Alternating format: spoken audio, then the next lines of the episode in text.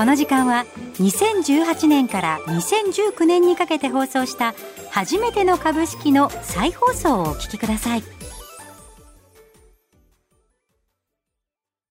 初めての株式。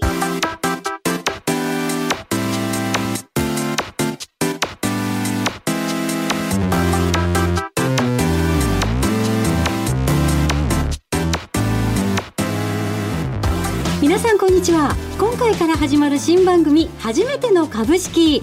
リスナーの皆さんはじめまして飯村美希です。そして様々なことを教えてくださる先生はこの方。財産ネット企業調査部長藤本信之さんです。毎度相場の福の神こと藤本でございます。よろしくお願いします。よろしくお願いします。よろしくお願いしまあ今日からこの初めての株式始まったわけなんですけど、やはりですね株式投資僕は非常に面白いものだと思ってるんですけど、なかなかですね、あの個人投資家の方でまだこの株式投資にですね踏み切れない方また今やっててもですねよくわかんないという方おられるのでぜひですねここは楽しくですね学ぶ場だと思いますので飯村さんもですね学んでいただければなと思いますね。ありがとうございます。さあこの番組では株式投資について気になっているけれど始め方がわからない。そんなマーケット超初心者でも楽しく学べる株式投資のいろはを毎回レッスン形式でお届けしていきます。いや本当正直、はい。私自身もですねこの株式投資というのは、もう雲の上の人たちがやるものというか。いやなんだかこう、ちょっとギャンブルのような怖いイメージもどっかありましたし、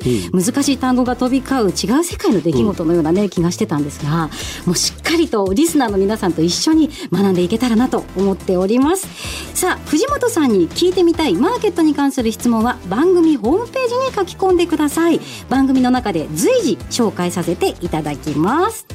それでは初めてだらけの15分 Let's go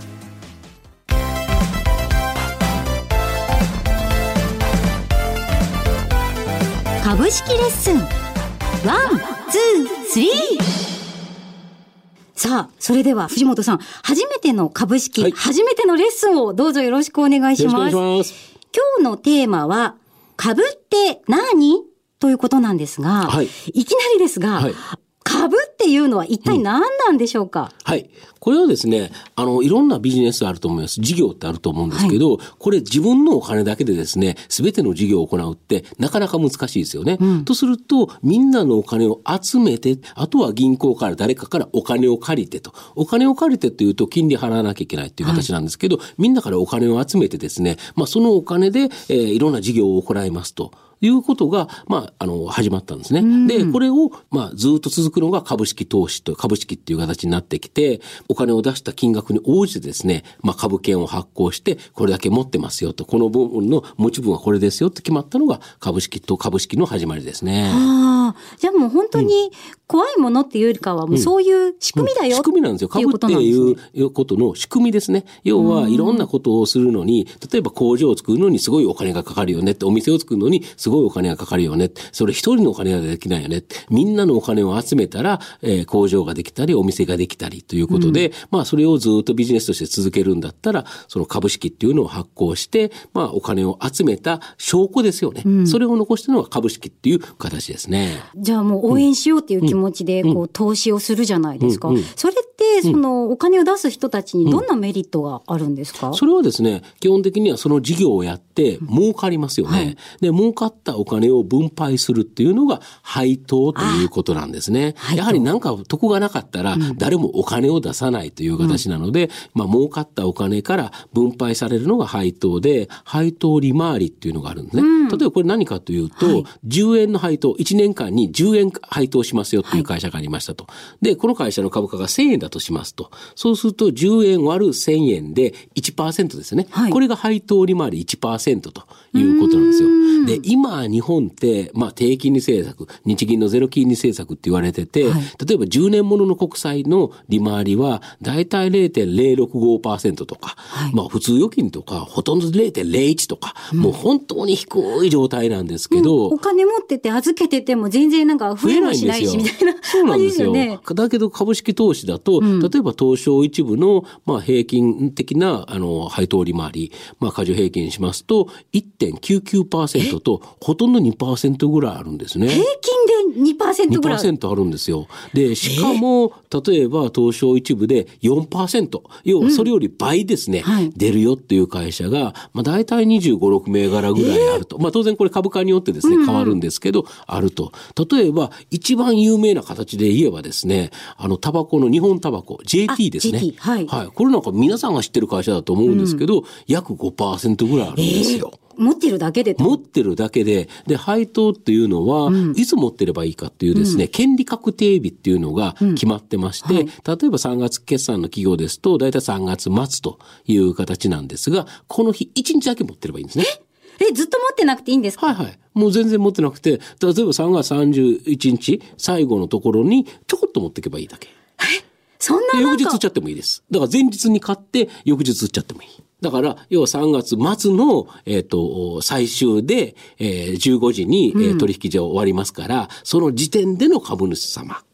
これが、えっ、と、配当をもらえる権利があるっていうことですね。あ、もうそういうの狙っていらっしゃる方もたくさんいらっしゃるってことそうですね。例えばだから3月っていう形になってくると、3月末に持ってるとですね、えっ、と、配当がもらえる会社さんありますから、そういうのに狙って買ってくるっていう人もいますよね。そうなんですね。そういうので、でもたくさんわーって人が買ったりとかすると、株価が変わったり。動いたりっていう形である可能性ありますね。銘柄によるとは思いますけどね。はい。その、うんこの配当とかいろんな仕組みがあるじゃないですか。うんうんうんうんこういう株っていうのはもう大昔からあるんですか、これはですね、えっ、と、世界的に言うと、まあ、ヨーロッパ基本的にはですね、あの、アジアとか全世界に出て行って、航海してですね、で、そこで、えーそこの特産品を持って帰って売ると。いうのでビジネスがあったんですね。要はその航海っていうのは、あの、すごいリスクがあったんですね。要はナンパして帰ってこれないとかね。そんなことっていっぱいあったわけですよ。だから、それって怖いから、みんなでお金を出し合って、で、その行くお金を出して、で、帰ってきて積んできたものを売ってですね、儲けた。それが株式会社の最初ということで、それが毎回行くようになったのが東インド会社というですね、会社になって、まあそれが、えー株式になったということですね。なるほど。だから最初はだから船の航海からスタートしたっていう感じですね。いや、なんか本当仕組みの成り立ちとして、はいなるほどっていう感じがはいしますね。はいああ、すごく勉強になりました。はいありがとうございます。はいさあ、今日のレッスンでは株のことを教えていただきましたけれども、初めてっていう気持ちをですね、うんうん私数値にしようと思うんですけれども、今日は、初めて、初めて、初めて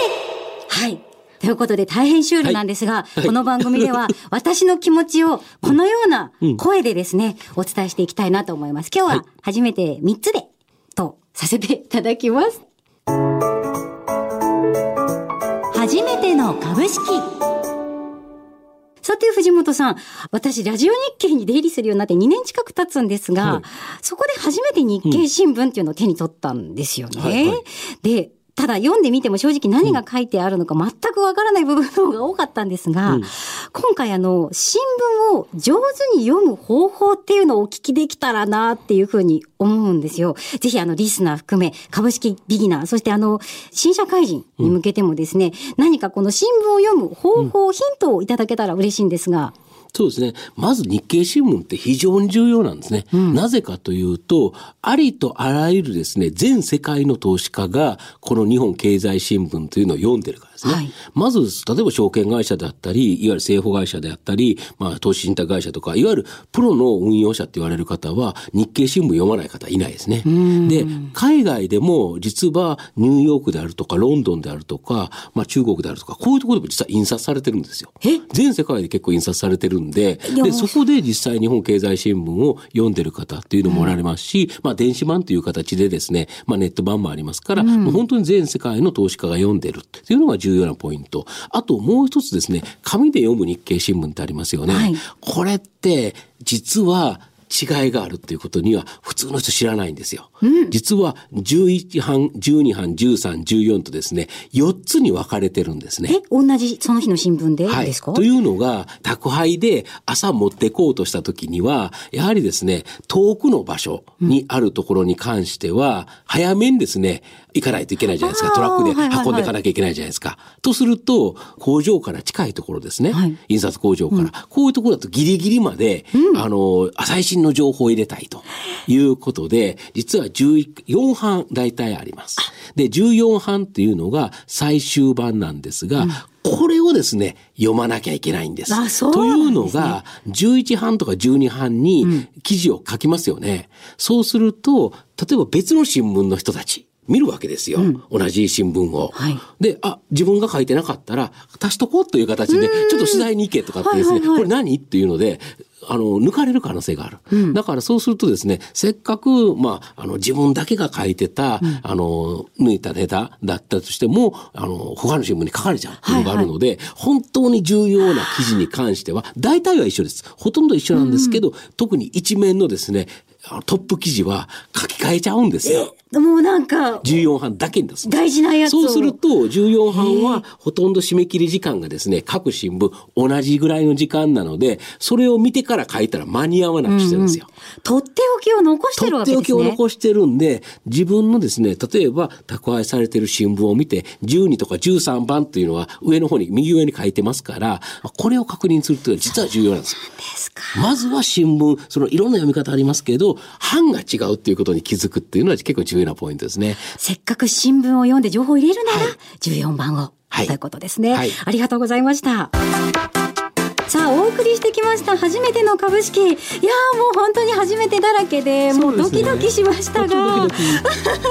さて、藤本さんに聞いてみたいマーケットや投資に関する質問を皆さんぜひ送ってください。今更聞けない株式投資への質問、疑問をぶつけてみませんか？ご質問は番組ウェブサイトで随時募集しております。ページ右側にある番組宛てメール送信フォームからメッセージを送ってくださいね。ぜひ質問ガンガンですね、うん、お寄せいただきたいなと、まあ、個別銘柄とか相場のことではなくてですね株式のここがわからないとかこういうのが欲しいですね。はい、はい、皆さんもどしどしお願いいたします。それではここまでのお相手は？藤本信之と飯村美希でお送りしました。皆さんまた来週お会いしましょう。また来週よろしく